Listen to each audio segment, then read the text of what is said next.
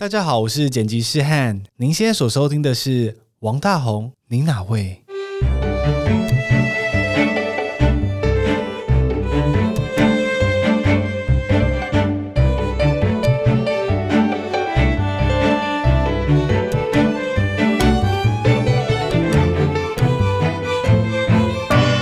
？Welcome back to 王大红、您的魏大红 Who OK 啊，各位听众朋友，是不是引颈期盼要来听我们这个下半场的？请问你是谁？但是呢，在我们听之前呢，我还是想要跟大家分享一件我最近看到的书里面提到一件事情，就是在疫情的期间呢，在维也纳的街头呢，有这样的一个标语，他说：“没有文化的话，我们的眼睛只是过滤光线的工具；没有文化的话，我们的耳朵只是用来架眼镜的工具。我其实，在疫情期间一直在思考一件事情，因为当演员并不会被归类成是 essential worker。诶 e s s e n t i a l worker 中文是使用呃，外文系、外文系、外文系 核心劳动者，核心劳动者。好，OK，就是演员或者说做剧场，并没有被归类到这个 essential worker 里面。所以当初疫情爆发的时候，很多人都会说谁是谁，你要必须是这个目录里面的人，你才可以出去工作，你才可以在外面行动，其他人就待在家里面。那这件事情，其实我那时候就一直想说，对啊，那这个世界到底需不需要我们啊？我们到底存在的意义是什么？你们有问过自己这个问题吗？就是身为一个演员，身为一个表演者，身为一个如果再广泛一点的，身为一个艺术家，你们你们觉得你们有存在的必要吗？不是在呛你们啦，要回答一下嘞，哎、哎，之后 哎、结果结果跟我哎、这什么意思啊？还在思考这个问题。我自己在疫情的时候有深沉的觉得自己很没用，OK，你想到这件事情，你有做什么事情改变这件事吗？没有哎、就就是没有啊，就是会觉得，比如说那些真的可以很实质的做出一些 essential work 的人，我觉得很佩服他们，然后也很羡慕吗？觉得那我到底能做什么？但是我一开始在还没有进北艺之前，我就有跟一个算是学姐、一个前辈有讨论过这个问题，因为他那时候。他就他是导演组的，然后他就跟我分享说，他做了一个呈现在学校，然后就是也是花了好几个月的时间做，然后最后就是成果还有回响都很不错，然后他觉得还蛮好的这样子。就他有一天好像是进剧场玩，然后很累很累的时候，他就去买了一杯真奶，然后他喝下真奶的那一刻，他就觉得好幸福，好幸福。然后他突然就觉得很困惑说，所以我做了那么久的戏，跟我喝到这一杯真奶得到的幸福感好像是差不多的。那 那我到底为什么要那么辛苦的做这个戏？这样他在跟我分享这件事情，所以我也一直有在想这件事情。哎，所以他那个感触就停在这里停在那里，但是我后来有，就是我他他就是他，因为他没有得到一个答案，然后我也没有办法回回应他什么东西。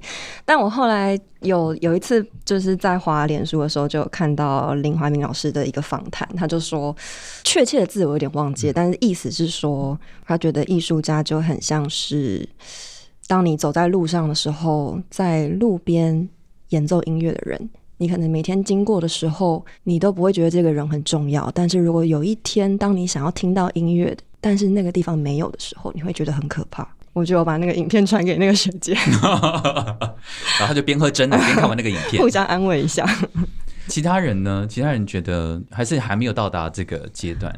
呃，我觉得也应该也是因为疫情吧，所以就我没有觉得一定有其必要性，就是剧场这件事情。对，因为不看戏也不会死啊，对对，对？然后也讲一些很可怕话，没有没事，他的 讲讲讲，你讲你讲，就是他取代性又超高，然后我们又是第几类，我们已经到一个很后面。你是说打疫苗第几类吗？对，看到打疫苗你就觉得说，嗯，你对这个社会的贡献真的是非常少的。就实际上的，不一定有权有势人也可以插队。哎对开始，但是但是可能我们这这个里面比较少有权有势的人吧，这样，然后只是就是在想说，啊，到底要不要？因为疫情嘛，就哎、突然就空了，突然好像一直有工作啊，工作工作，做着做着工作的时候，就会觉得哦，自己啊有在工作了，然后突然就给它断了，然后就全空了。然后一一瞬间，你完全不知道自己要做什么，然后所有的排程也全部都打乱了。那一刻其实很慌，然后就开始思考说，嗯，还要继续做吗？因为感觉这个，如果它虽然疫情是一件很严重的事情，但会不会之后也会因为很多像类似的东西，就会直接把你直接把这个东西从你生命中抽走一段的感觉？嗯哼我对于这样的感觉我很不很不习惯，就是我很不喜欢没办法控制，没办法掌握，那就这阵子就开始慢慢在找说，嗯，还有什么可以做，然后就像师兄刚才说的，就是 可以。我开始在慢慢在找一些获得成就感的途径，就可能去做一些其他事情啊，比如例如，比如说不能出国嘛，但是就是我我今天剪的头发就是自己剪的，哎、我昨天也是自己剪头发，，对，就是就突然就说，哎，好像其实有很多事情可以自己做。嗯，然后现在的资讯又这么的快速，又得到这么快速，你可能 YouTube 点开，你可能就会做好一道菜，当然比不上真的是专业的人，但是获得资讯的方式很快的时候，你就可以很快速的获得一个技能的精髓。嗯哼，对啊，然后这阵子就想说，哎，那可以可以收集几个技能来感觉一下，嗯，就蛮有成就感。发展其他的专长了，对对对，发展其他专长。然后我觉得做剧场很开心，虽然我不知道你们的心情到了什么阶段，就是我觉得每个阶段对于自己要不要做剧场，或是表演之于自己，或是呃戏剧之之于自己的意义有点不太一样。对，现在我可能就觉得说，嗯，做这件事情好开心，它可能比其他事情都还开心，然后又有趣，那就做吧。如果有一天我找到一个比它更有趣的事情，那拜拜喽。这样，对啊，对啊，就是还是很希望能做这一个心理成就感可以很高的，但是可能得到的实际的东西没有很多，但也也还可以这样。你刚刚讲那件事情让我想到一次，我有我跟一个奥地利的音乐家工作，然后他是弹弹钢琴钢琴家，然后我有一次在地铁上面就问他说：“哎，你这样子弹了钢琴这么多年，你有没有曾经就想要放弃就不要弹了？”然后他就说。天天都在想，我就其实我蛮惊讶，因为我期待听到的是说没有，我就是 我就是生下我就知道我要弹钢琴，然后就是天天都在想啊，然后可是他想了一下之后，他跟我讲一句话，我试着回想一下，他就说，因为他的名字叫 Roman 罗曼这样子，他就说这世界上有太多钢琴家了，然后他也觉得这世界上不缺罗曼这样的一个钢琴家，他今天居然不见了，会有另外一个小莫钢琴家出现，会有一个梦婷钢琴家出现，罗曼不见了，这个音乐圈不会怎么样，这个音乐圈可以不要有罗曼，但是罗曼不能没有钢琴。这是他弹了这么多年，他很诚心的问自己，他觉得，嗯，如果今天他发现他再也不弹钢琴的时候，他会知道他的生命缺了很大很大一块。从那时候，他就再也不去想要放弃这件事情了。但是我 哭个屁呀、好来，小莫觉得呢？我自己是觉得，就是如果说回到一个所谓文化的大前提之下的话，我会觉得任何国家只要跟文化相背道而驰的话，这个国家一定会走向灭亡。如果我们只维持生存的基本条件，然后去生产，那到最后这个国家是一个没有文化的国家，那它最后一定是会走向灭亡。所以我自己会觉得，文化这件事情，虽然我们有时候可能看不到，但是它其实就是跟生活和生命融合在一起的。所以我觉得每一个从事文化工作的所有人，其实都是很重要的。那只是说我们现在在面临一个疫情的时刻，当然要维持生存这件事情是变成是首要的。那但是并不代表说。呃，文化跟艺术就变得不重要的，而且，嗯，其实讲到就是 存在的意义这件事情，因为我自己我个人是比较悲观啊，对啊，因为我就会觉得每一个人都是不重要的，而且，但是每一个人相对是重要的，就是自己要怎么存在是自己决定，不是靠别人赋予你的意义的。可能就有点像你刚刚说的那位钢琴家，因为我也是觉得你不存在，对于大的群体来讲，也许是没有什么任何的改变。但是每一个人生而为人，最重要的就是你是为了自己而活着，然后你想要做什么事情，那是你的决定。你想要在这个世界里是什么样子，那是你所决定的。然后其实我也觉得，就是做艺术，或者说做剧场。这个是自己的选择，那你就要去决定你想要怎么样待在这个圈子里。就像呃这一一年多快两年的时间，那你身为一个剧场工作者，那你想要怎么样去为这个社会，或者是说为这个圈子的人做一点什么，或者记录一点什么，那也是你自己的决定。你可以选择我什么都不做，嗯但是你也可以选择去问自己，我现在可以做什么。就像前一阵子我跟一些朋友在聊到，就是说，其实像我们算是被隔离了，就是不能跟人接触了一段时间。那有一些人在重新跟人接触的时候，他其实心里面是会有一点点焦虑、恐惧、恐慌的。嗯那这些心理层面的这些感触，不正是我们这些创作者应该要去思考的嘛？那我们怎么样可以去帮助人们去度过这一个心灵很脆弱的时刻？其实我觉得，就是不管是做 podcast 的分享，或者是说我们在这段时间所记录下来的呃种种感触，然后在我们这个社会慢慢慢慢的可以恢复正常的时候，我们可以用我们的力量去帮助那一些还不知道该怎么调试，甚至是说他可能不知道自己现在身上拥有着这些对生活的恐惧，我们怎么样去抚慰他们，或者说陪伴他们一起走出来，这也是我觉得是我们可以做的事情。嗯，我没有办法想象疫情的期间，要是不让我听音乐，不让我看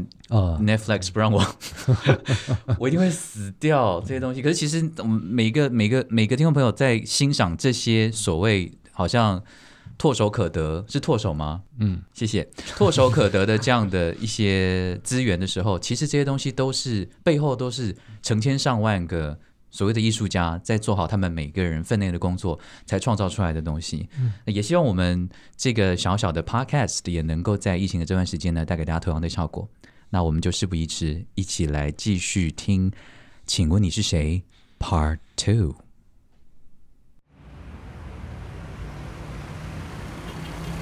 听说那个房子哦，原本不是在这里，原先的地方后来拆掉了。可是因为盖了这个的建筑师很有名，所以他们就给他一模一样的盖了一个在美术馆旁边。你看那边，那里有没有？就是走进去那边呢、那个王大红建筑剧。喂喂，不是，我们要先停好车嘛。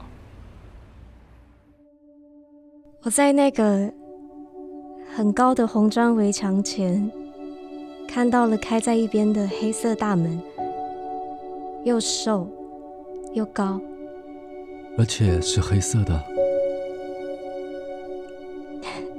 门上的锁我从来没看过。铜的，还可以当做门铃，我推开了门，走了进去。是一个院子。我闻到桂花的香，一整排的桂花树，到我胸口的高度，顺着桂花步道往前，走到了屋子的大门前。又是一个对开的大黑门。我推开了门，其实那个房子没有很适合住家庭哦，一个人是还可以啦。谢谢你。哎，虽然没办法买到这间房子，但是可以参观一下，还是很满足哦。真的非常谢谢你。那，你你要不要嫁给我？你你你怎么又不说话嘞？我在想怎么说才比较诚恳。哦，那还是我们去一边喝咖啡一边说。你真的是个很值得托付终身的人，所以是 OK 咯。所以我更不能嫁给你。啊啊啊！哦，哎怎么会这样啦？我我一点听不太懂你说的话。哎，你看怎么会可以，结果又又不能啊？所以呀、你应该要找一个喜欢听你说话的人，一个听得懂你说的话，你也听得懂他说的话的人，这样你们才可以说一辈子的话。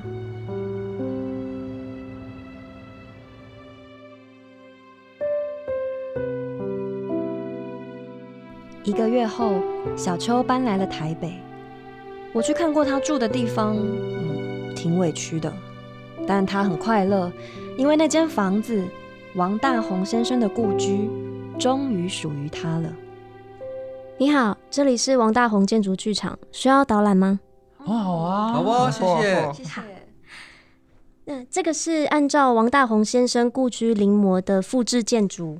王大宏先生是台湾第一位完整接受西方现代性建筑教育的建筑师，所以他的建筑设计中大量的融入了东西方的人文思想。最有名的作品就是大家都很熟悉的国父纪念馆。嗯嗯嗯，对，没错没错。好，那我们先从餐厅这边开始。餐厅啊，哎，这里啦，这边这边这。样，哎，我给你没蛋你啦，等一下，那 边那边，没关系，没关系。好，那我们可以看到王大宏先生他对圆月有一种迷恋，所以他采用了圆桌以及墙上这个圆月灯，在衬着院子里的桂花，有一种花好月圆的意境。对，没错。那当时很多文人雅士都是王家的座上宾，他们在这里会畅谈艺术，分享理念，在这边可能还会吟诗作乐。我不知道他们还会做什么，但是你们可以想象一下，在这边这个环境里面，大家很有钱呢。嗯，啊，都有本事啊当。时可以小秋说，有时候结束一天的导览后，他会赖在那里不走，等天色暗下，他会让屋子灯火通明，然后坐在餐桌前，望着院子里的桂花，桂花步道尽头的黑色大门。也许有一天，那扇门会被推开，那个人会出现在门边，成全这个梦。果然，那天门开了。小秋吓了好大一跳，一个男人的黑影顺着桂花步道走向小秋，小秋赶紧去开门。喂，你不关大门，坐在里面，这样很危险呐、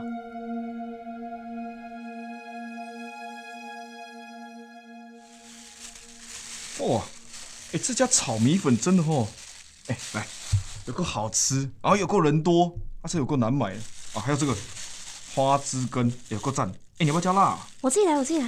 哦嗯，哎、在这里吃东西好像真的很有情调哈、哦。被发现就惨了。我放心了，那谁会知道你还没有还没下班啊？你不是就知道？放心哦，我我不会撂别亚啦。这蛮好吃的。哎，有没有会上瘾？跟你说。哎，我我今天是来跟你讲一件事情。你要结婚了？哎，你怎么知道？你真的要结婚了？也 也是要谢谢你啦。我？哎呦，你不是跟我讲那些我听不懂，然后又好像有点懂的什么，要找一个听得懂我说的话的人那些啊？然后我就发现哦，我们诊所里面有一个新来的护士妹妹，啊，每次我讲的笑话她都最捧场。哎，不对了，是只有她捧场。但哎，人家都没有笑，结果她笑了好久好久哎。然后我就发现哦，这美眉长得是没有你漂亮了，但是，哼，越看越漂亮，笑起来更漂亮哎，啊！你整个眼睛都在发亮，你知道吗？真的哦，恭喜你！哎，谢谢你啦。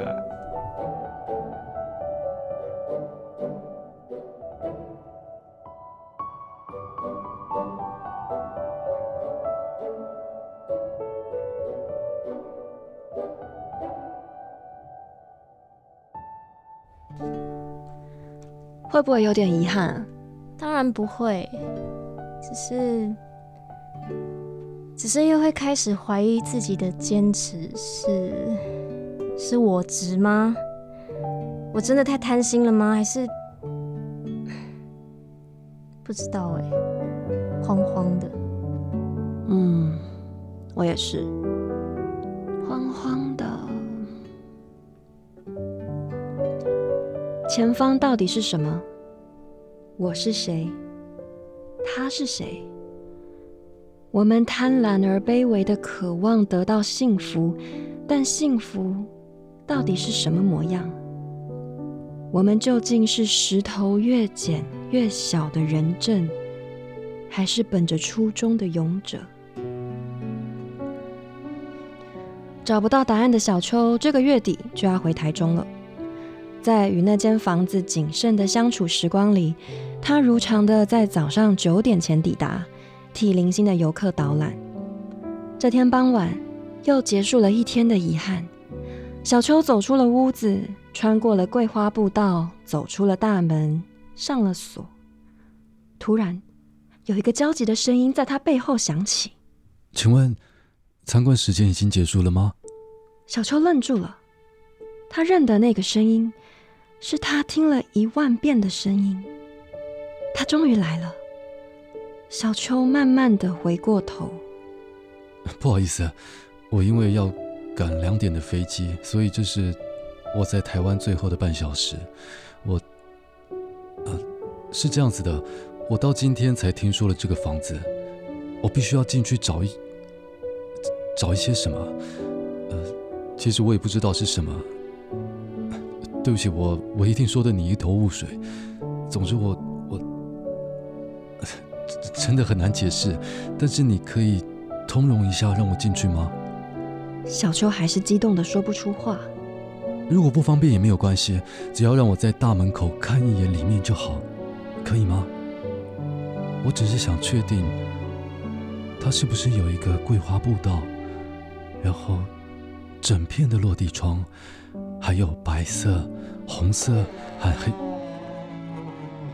小秋打开了大门，谢谢，谢谢。声音很好听的男人走到了大门前，往内看去。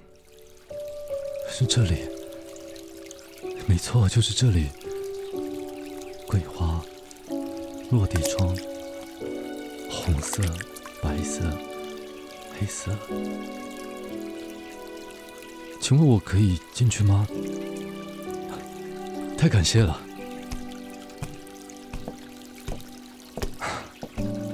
黑色对开的大门，声音很好听的男人慎重的伸出手，慎重的、缓缓的推开了黑色的门，走了进去。天哪！你终于走进你的梦里了。声音很好听的男人非常意外的转过头，看着小秋。小秋笑了，眼里都是喜悦的泪水。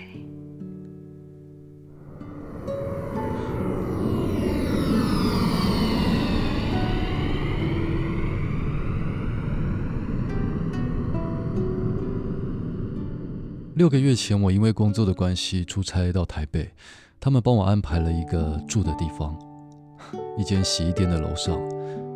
然后我就开始做那个梦，每隔几天就会做一次。每次都推不开那扇门。对，有一次终于听到里面有人回我说来了，结果我的闹钟就响了。醒来以后，我真的好气好气。真的，连我听了都生气了。那后来你怎么知道王大宏建筑剧场的？我要离开台北前，公司安排了一个同事送我去机场。我们在路上聊起了我在剑桥念书，他才说好巧，我住的那个地方曾经住过一个在剑桥念建筑的名人。听说他亲手设计的那栋故居非常美丽，可惜拆了，盖了我后来去住的那个大楼。后来才提起，听说有一个仿造的复制版。我当下就立刻说：“可以掉头吗？因为我觉得我，我梦的可能就是那个故居，所以我想确认一下。不对，是我绝对必须要去，不然我一定会遗憾一辈子。那为什么你会留言给我啊？这个更神奇了。我其实只是把我的梦录到手机里。”我不知道怎么会跑到你的手机里，我真的想不通到底为什么。我知道为什么。为什么？为了偶然的灿烂，巧合的美丽。三个月后，那个声音很好听的男人回到台湾，他决定和小秋用一辈子去说。那些说不完的话，怎么样？听完这个故事，你还想和我上床吗？想。不过，我想先和你去散散步，去公园闻闻桂花的味道。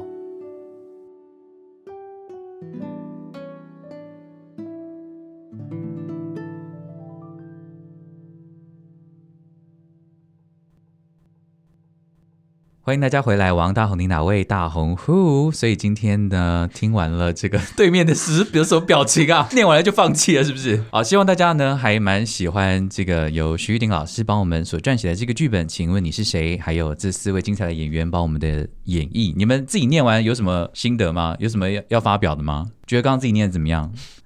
哎，你们知道，你们 一百分啊，我们一定是很棒的嘛。你们很奇怪，你们这个世代的人都不会把嘴巴打开的吗？就做这个表情，谁看得到啊？重复录了几遍吗？没有没有没有，我们是一一次到底的啦。是哦，对啊，完全一次到底的。因为其实声音演出真的蛮吊诡的，就是有时候其实所有的表演都这样，就是有时候你以为你做到了什么，可是其实没有。其实重点还是听众或者是观众。看不看得到，或是感不感觉得到，嗯，所以这个东西很难拿捏。我相信所有有在做表演或是声音表演的人，应该都蛮有感触的。那今天的节目的最后呢，各位听众朋友，我是真的哦，这群来宾没有人知道哦，没有人知道，我要现场考他们一题。你们等一下听到的呢，就是他们的实力。很邪恶的笑声吗。没有啦，就是就是说让大家来玩一下嘛，这样。所以呢，各位来宾，等一下你们有一分钟的时间。你想干嘛？他想翻剧本。你干嘛是 是要是要翻开剧本的？没有，，不用，不用，哦不用担心。就是呢，呃，王大宏先生啊，他其实不只是一个建筑师嘛，他其实也是很热爱文学的，呃，一位文学家。他有翻译作品，他自己也有出版小说。所以我找了一首王大宏先生写的诗，非常的短，就是八句短短的而已。所以等一下你们就会拿到这张纸，就是他写的诗。等一下，各位听众朋友，他们每个人有一分钟的时间，可以看一下那首诗，然后他们就要为我们念王大宏先生写的这首诗，每个人用他们自己的诠释跟方式。现在全部的人都一种，现在全部的人的眼神都冒出怒火，但没有关系，看他们怎么样把这个怒火 转成这个王大宏先生的诗集。好的，来拿去。这个纸是不是你从家里带来的？我就说什么十五分钟，我们才不。哎，很快啊。好，在他们现在呢开始完全不理我，要在恶补的时候呢，我再跟大家多聊一下。其实我们这之前跟大家聊到说这个王大王先生的建筑嘛，对不对？上一集其实呢，他曾经讲过一个故事，我觉得蛮有意思。他说他认为呢，一个最好的设计呢，是把复杂的设计用最简单纯粹的形式将建筑整合，达到极致。他举了一个很有趣的例子哦，例如说呢，如果有客人来你们家做客啊，如果你把屋里面所有的花全部都摘掉，只剩下一朵含苞待放，那这样子客人一眼呢就会看到那朵花，这就是所谓的 simplicity，很接近道家的哲学。好，如果处理的不好的话呢，就会看起来很单调；但处理的好的话呢，就是艺术。他一直觉得在建筑里面呢，可以做到简单而不单调，是一件很有趣的事情。那这个故事分享结束之后，这四位来宾也是蓄势待发。我觉得我们一起把它念完比较有趣。接龙，什么叫做一起念完？你说四个人同时念吗？就是不是，就是譬如说一人一人两句是不是对对对对对，然后最后交给你。前辈真是缓 缓夹界第一把交椅耶！哇塞，对啊，我觉得这样子大家可以听听看，就是一首诗，然后有五个人让它完成，我觉得这蛮有趣的。我现在在捏，我现在在捏小莫。蔡国在捏我。哎，各位听众应该觉得这个提议不错吧？我们不要，我们只要听那个话自己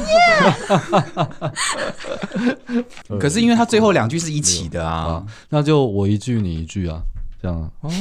哦，我们一人两句，对，啊，二四六，这样怎么对得起观众这？就是前辈啊，前辈用他自己的力量啊。对啊，因为其实我觉得这首诗其实还蛮美的啦。然后我也觉得就是在这样子的诗当中，可以听到不同的声音去诠释它，然后最后交给我们两个人做结，你觉得怎么样？好，你讲什么都对啊，好帅，还不然怎么办？可以啦，可以，可以，可以。好了，那我们在节目的最后，一起来欣赏由王大宏先生所写的这首美丽的诗。我心中充满悲悼，怀念宝贵的友人。唇红如花的少女，步履轻快的少年，少女如今熟睡于凋谢玫瑰的平原，少年卧在宽阔的无法邀约的溪边。王大红，您哪位？大红户，See you next week. Bye. 拜拜。拜。你哪位？